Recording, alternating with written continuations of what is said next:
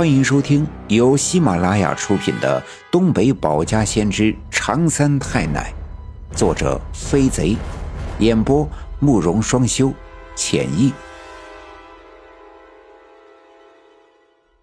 第二百二十一章：大镰刀斩断蛇七寸，吸毒血大勇在昏迷。其实我们谁都没有想到。竟然在这天寒地冻的山腰上，掀开那几块堆垒着的石头，竟然有一个温热的土坑。大石头下面的那眼泉水顺着地势缓慢地流到了这个土坑里，渗入到泥土中，偶尔还有气泡冒出来。这简直是一个奇特的景象，就算是小分队里的一些年纪大的人都未曾见过。一个跟着来的地质队的工人们惊呼了一声。难道这下面有地下热源？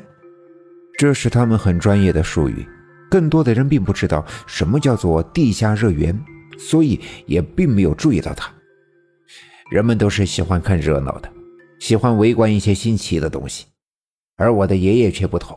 他拎着他的那把大镰刀，仰面的躺在那块大石头上，一只胳膊枕在头下面，闭上眼睛。任凭中午的阳光照射在他的身上，倒也十分的惬意。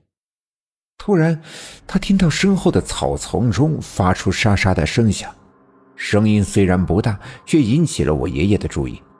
他睁开眼睛，坐起身，扭过头，顺着声音的方向看去，身后的枯草丛一阵轻微的晃动，像是有什么东西从里边穿过。我爷爷一下子来了精神。他想，这或许是一只被人们惊跑了的野兔，若是捉住的话，晚上便能炖上一顿兔肉。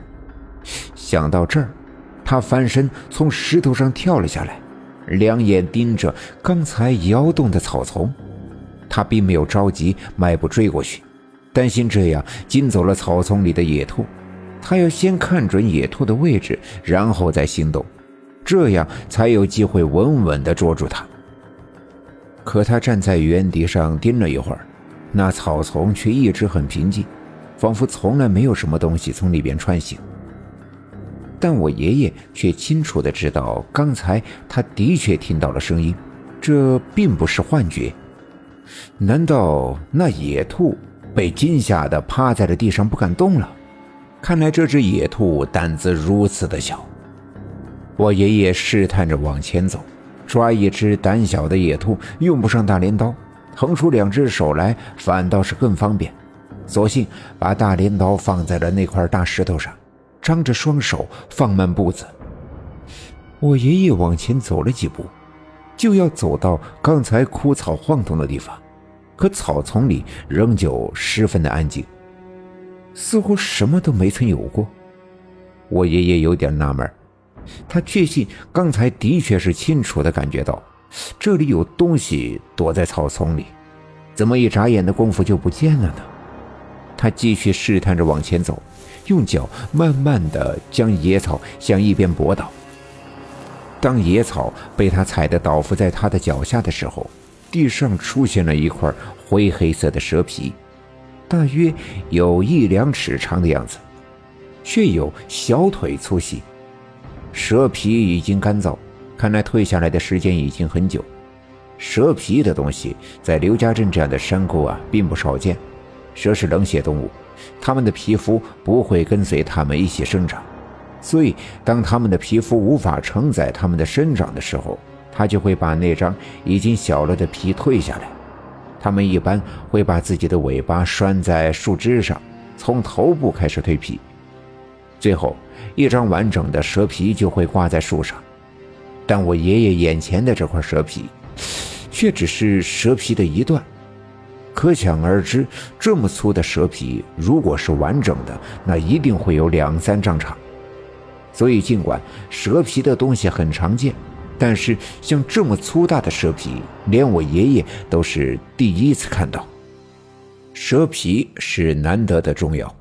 懂中药的人经常会用它来治疗一些风寒杂症，对风湿和痛风呀效果极佳，所以人们见到蛇皮都会收集起来。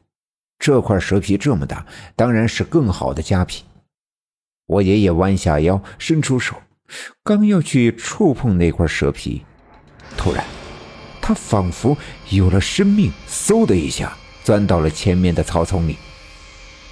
这突如其来的一下，把我爷爷给吓了一跳。他从没想过一块干燥的蛇皮居然会逃跑。他下意识地往前迈了一步，追赶过去。而就在他的脚步还未站稳的时候，从前面的草丛中窜出了一条两丈来长的大蛇。它体色灰黑，身上的鳞片闪着黑色的光芒，吐着粉红色的信子。圆溜溜的黑眼睛紧紧地瞪着我爷爷。没等我爷爷缓过神来，他猛地往前一窜，一下子将我爷爷的下半身给缠住，身体一扭，试图将我的爷爷给摔倒。虽然他这一下来的突然，我爷爷毫无防备，但他想将爷爷摔倒却绝非易事。